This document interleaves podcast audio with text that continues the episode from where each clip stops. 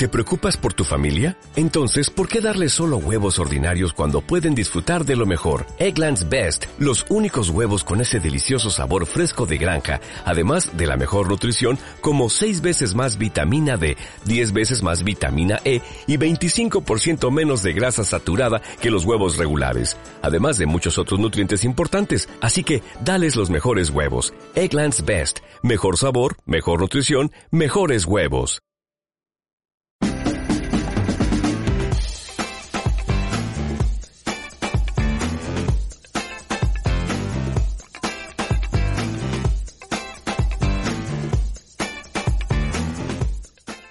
Y tenemos en la línea telefónica a Natalia Sánchez, vicepresidenta de la Mujer del Partido Socialista de la región de O'Higgins. ¿Cómo te va, Natalia? ¿Qué tal? Buenas tardes.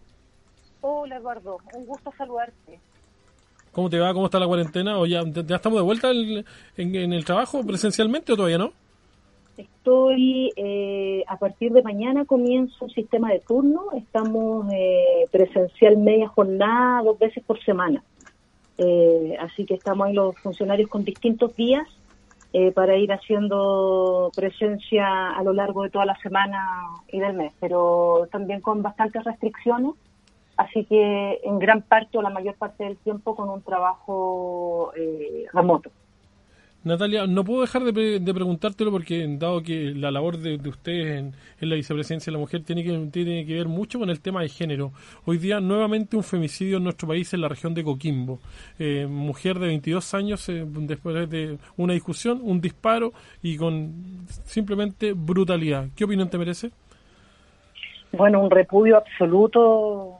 Primero que todo, eh, esto, como tú bien dices, ocurrió el día de ayer eh, mira, lamentablemente son historias que son todas muy parecidas. Se repite prácticamente el mismo patrón, que una expareja, que un tema sentimental eh, y un asesinato brutal. O sea, esta chica de 22 años, eh, que es la primera de la región de Coquimbo, eh, específicamente fue La Serena, tuvo muerte por un por un disparo en el tórax. O sea, estamos hablando de eh, un asesinato a sangre fría, eh, de una manera muy cobarde. O sea, si alguien te, te, te, dispara, ¿cierto? En este caso tu expareja, eh, ¿qué se puede decir frente a eso? O sea, simplemente manifestar un repudio absoluto y una vez más alzar la voz respecto a la preocupación que implica este tema respecto a este, esta etapa de cuarentena que sin duda ha hecho aumentar significativamente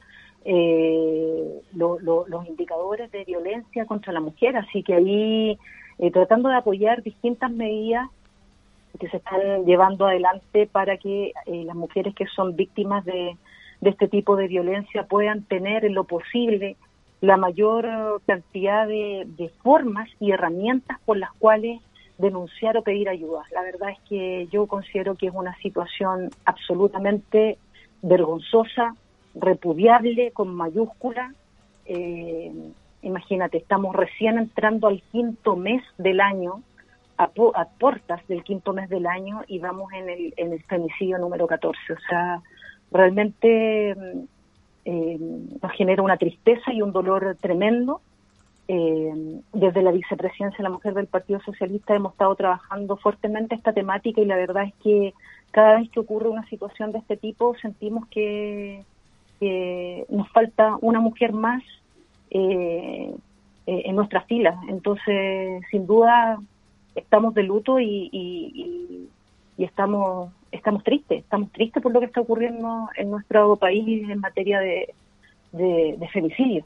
Efectivamente, ¿cómo lo analizan ustedes? Porque eh, yo, si, si, tú me preguntas a mí desde el plano bien personal, yo tengo que reconocer que a lo largo de todos los gobiernos esto eh, de, y de cualquier color político, Natalia. Eh, yo, siento que, que, el tema de la mujer hoy en día no tiene color político, esta violencia contra la mujer.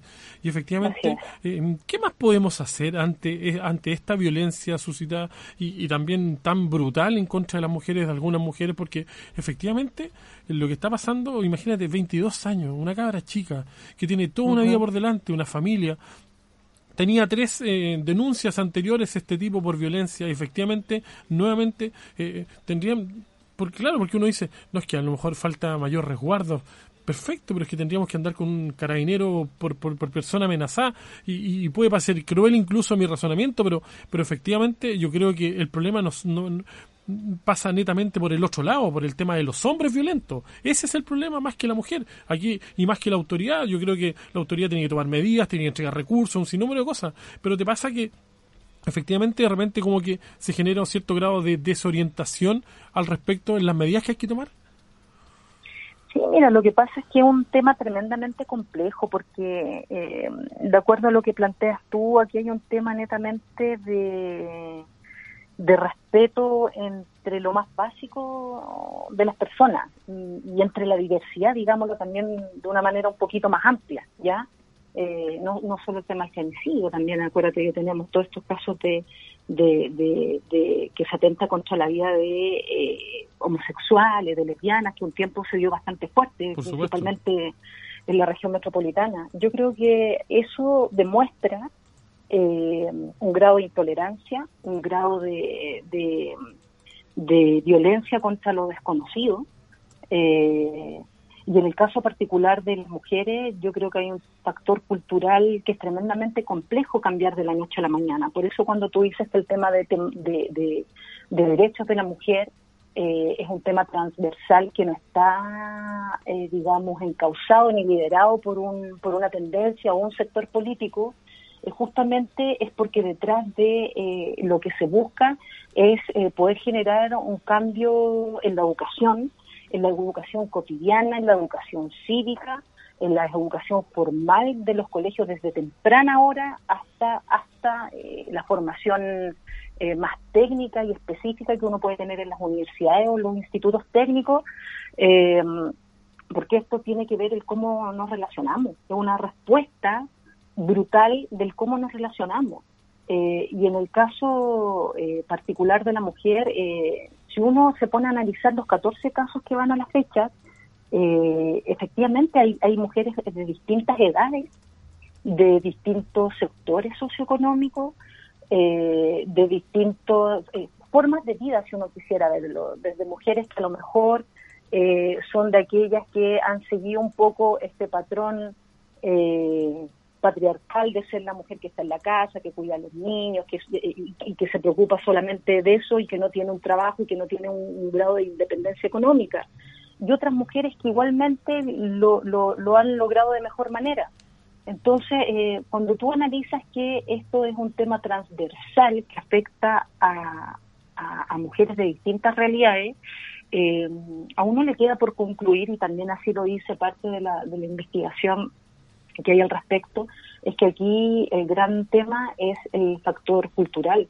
Eh, y no por nada cuando uno ve las manifestaciones que se han dado, bueno, un poquito antes del COVID-19, cuando estaba todo el tema del estallido social y salieron las tesis, ¿cierto?, con, con, la canción que se hizo tan, tan famosa y salieron distintas, eh, digamos, eh, demostraciones en los espacios públicos donde, donde se manifestaba un poco este, este, este llanto colectivo de mujeres, eh, yo creo que, eh, lo que lo que se apelaba transversalmente es a una vocación no sexista, porque yo creo que de ahí se traducen muchas cosas, Eduardo. Eh, desde que las mujeres empezamos nuestra vida temprana, desde que nos empezamos a desarrollar y cambia nuestro cuerpo, ya desde que de, niñas pasamos a ser mujer, muchas mujeres nos hemos sentido violentadas eh, y, parte de, esa manera súper brutal, ¿ya? Luego tú entras en la etapa de, eh, eh, obviamente dependiendo de la oportunidad y dependiendo de dónde vengas, pero, pero también después entra la etapa de, de desarrollar algún tipo de, de, preferencia con lo que quieres hacer con tu vida. Empiezan las primeras relaciones amorosas y te empiezas a, digamos, a relacionar con, tu, con tus otros con el, con el exterior de una forma en donde se va reproduciendo mucho un patrón eh, cultural en donde las mujeres somos eh, vistas eh, de una forma que no queremos, ¿ya? O sea, desde el punto de vista sexual, desde el punto de vista erótico, desde el punto de vista que si nos metemos en temas eh, de mayor opinión, hay que demostrar que efectivamente la capacidad o la preparación está, porque por ser mujer siempre tienes como una, una doble dificultad o triple dificultad. Entonces, en todo este trayecto, desde lo más cotidiano hasta eh, un desarrollo propio que pueda tener la mujer desde el punto de vista personal o intelectual, eh, uno está expuesta a, muchas a muchas demostraciones de, de menoscabo y a muchas demostraciones también de violencia, que claramente cuando hablamos de femicidio terminan en lo peor que puede ocurrir, que es la muerte brutal de una mujer, es el asesinato brutal eh, de una mujer. Eh, pero antes de eso hay un montón de episodios que también, que también nos van trancando y nos van formateando eh, en, nuestra, en nuestra conducta, que muchas veces te hace ser más valiente y otras veces la verdad es que eso también te puede ir consumiendo. Entonces, eh, claro, si uno, si uno lo analiza así, eso no, no, no implica un cambio automático, no, no, es algo que lo vamos a conseguir de la noche a la mañana. Cuando hablamos de eh, procesos culturales, de procesos educativos, eso es una construcción y la construcción implica, implica tiempo. Lo importante que tiene que haber aquí es un llamado gigante a las autoridades que hoy día están de turno, a las que estuvieron ayer y a las que vienen, es que esto tiene que ser un tema prioritario y tiene que ser de una continuidad absoluta. Yo siento que eh, a través de la administración del Estado no podemos darnos el lujo ni permitirnos que esto tenga pausas o que, esta o que este tipo de implementaciones eh, y agenda que hay que trabajar con el apoyo que las, que las mujeres requieren es que podamos efectivamente eh, seguir una, una continuidad y cada vez la más. Yo siento que todo lo que tiene que ver por parte de un apoyo también, que no es menor y que es lo que puede hacer el Estado a través de su administración, es inyectar importantes recursos que permitan hacer acciones también más efectivas a nivel local. Eh, porque cuando uno se pone a mirar un poco todos los centros de, la mujer que existen a nivel regional, eh, o los centros de atención y reparación para mujeres víctimas, la verdad es que siguen estando muy centralizados, creo yo, o sea, hay una disparidad importante entre la cantidad de centros que hay en la región metropolitana, por ejemplo, y los que hay en nuestra región. Eh, y, eso no, no está bien. Uno hoy día podría preguntar también aquí al gobierno regional o a través de los CORE en la, en la comisión esta de, de, familia, bueno, ¿cuáles son los recursos concretos que tenemos para poder invertir en proyectos de verdad que permitan generar eh, ayudas importantes a las mujeres, como por ejemplo eh, los centros de atención y reparación, que son aquellas mujeres que han sido violentadas sexualmente. Pero te da la sensación de eh, que efectivamente eh, están en las ciudades grandes y dicen estar también en poblados un poquito más chicos, en localidades un poco más, más pequeñas, más, más distantes, más alejadas. Por supuesto, yo, yo siento que ahí ha faltado un avance en eso, Eduardo.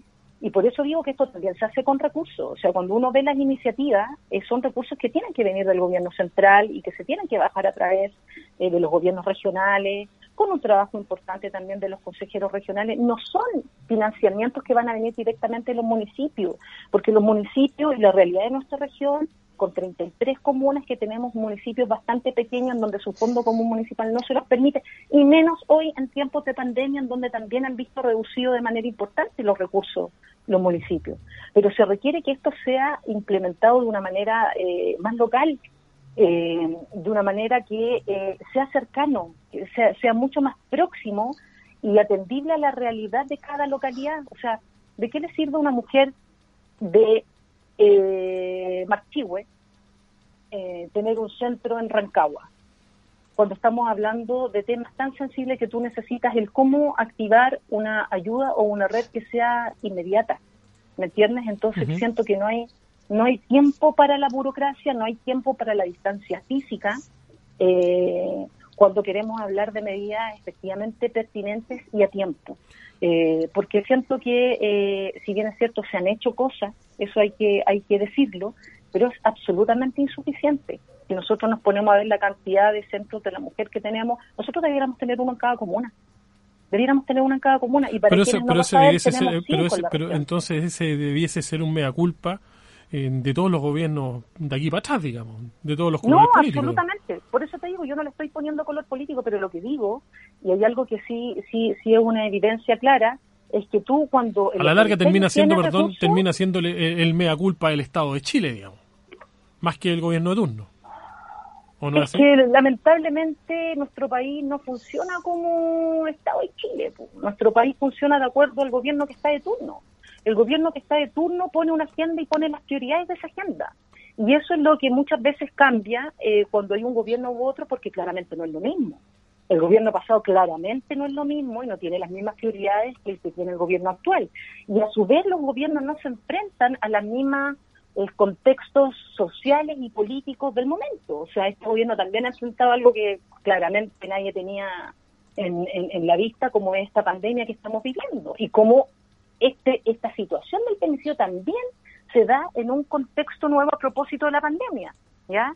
Eh, y es por eso que muchas mujeres hemos salido a alzar la voz de que la violencia no tiene cuarentena, o sea, eh, se acentúa y se agudiza aún más, pero pero volviendo un poquito al tema al tema del financiamiento, entendiendo que lamentablemente nuestro Estado, comillas, funciona a través de gobiernos de turno, efectivamente tú puedes aplicar diferencia entre uno y otro. Y al menos este gobierno, yo siento que le ha faltado absoluta priorización en temáticas de mujer. Aquí no ha habido una sintonía ni una cercanía eh, muy estrecha entre lo que han manifestado eh, distintas organizaciones de mujeres, y cuando estaba la ministra Pla y y, y con la actual, digamos, ministra, ¿cierto?, de poder tener una sintonía clara e ir desarrollando una agenda en conjunto que permita también pelear y priorizar recursos que lleguen a regiones y que a su vez lleguen a las distintas localidades o comunas de las de las distintas regiones de acuerdo a las realidades que tenemos. Y en eso yo creo que claramente no hemos quedado atrás. No hemos quedado atrás. Si uno hace un poquito el balance de lo que había antes versus lo que hay ahora después de dos años de gobierno, estamos casi en la misma estamos casi en la misma, lo único que ha cambiado un poco eh, y siguen habiendo como acciones específicas de generar mayores herramientas para eh, poder eh, denunciar o tener una red más, más potente, como salió esto de la, de la de la campaña que se lanzó de la mascarilla 19, sí, la mascarilla 19. De, que, de que cualquier mujer pudiera, ¿cierto?, con una palabra clave en una farmacia, a, a, a, indicarlo y eso y eso ahí se genera un se activa una red de apoyo ya pero necesitamos mucho más que eso, mucho más que eso porque, eh, o sea, mira, pasaron dos días y, y, otro femicidio. El 25 de abril fue el, el de dos días y, estamos ya en la cuarta región, en Coquimbo. Es algo que de verdad siento yo que no, no y no, no es que lo diga yo, ¿ah? yo, yo a lo mejor lo, también lo puedo plantear desde la, desde la vicepresidencia de la mujer, en este caso de las mujeres socialistas, pero la verdad es que este, una, este una, es, un, un pensamiento mucho más, mucho más transversal. Aquí falta que de verdad sea un tema país, sea un tema prioritario. Es absolutamente necesario que las autoridades se involucren directamente en esta temática para poder realizar la mayor cantidad de acciones que permitan ponerle fin a este tipo de crímenes que eh, implican, eh, no sé, ir perdiendo mujeres de una manera absolutamente bestial. Jorge Loyola, usted quería hacerle una consulta cortita a Natalia. Sí, Natalia, hola, buenas tardes. Dos cosas muy concretas. Una, este nuevo caso lamentable de la Serena Coquimbo. Habían tres denuncias por parte de ella, por lo tanto, el sistema no funcionó y, creo yo que en ese sentido le fallamos a, a esta, esta señorita que falleció de 22 años en La Serena. Y por otro lado, el gobierno, el Estado en definitiva, no ha nombrado una eh, ministra o ministro de la mujer en forma concreta. La, señora que está actualmente es subrogante, y se van a cumplir dos meses. Por lo tanto, ¿qué opinión te merece eso de que pareciera que las prioridades no están muy, muy dadas en ese lado? Mm. Mira, bueno, voy a partir un poquito con lo segundo y luego con la primera pregunta, Jorge, como para poder eh, eh, no saltarme tanto los temas. Ojo que nos queda un minuto, nos queda, nos queda un minuto y medio para que no, para que lo hagamos ahí. Es un poquito lo que yo estaba mencionando, ¿ah? o sea, hoy día que tenemos una ministra subrogante que para los efectos de la pega asume el, rol de ministra, pero es subrogante, te hace ver que las autoridades no, no resuelven esto de una manera rápida y efectiva, que es lo que se requiere. Eso también es, es una señal esto no tiene una mayor importancia. Uno, ante los grandes temas, quiere a los titulares, quiere a los mejores y les quiere en acción concreta. Primera cosa, ¿ya?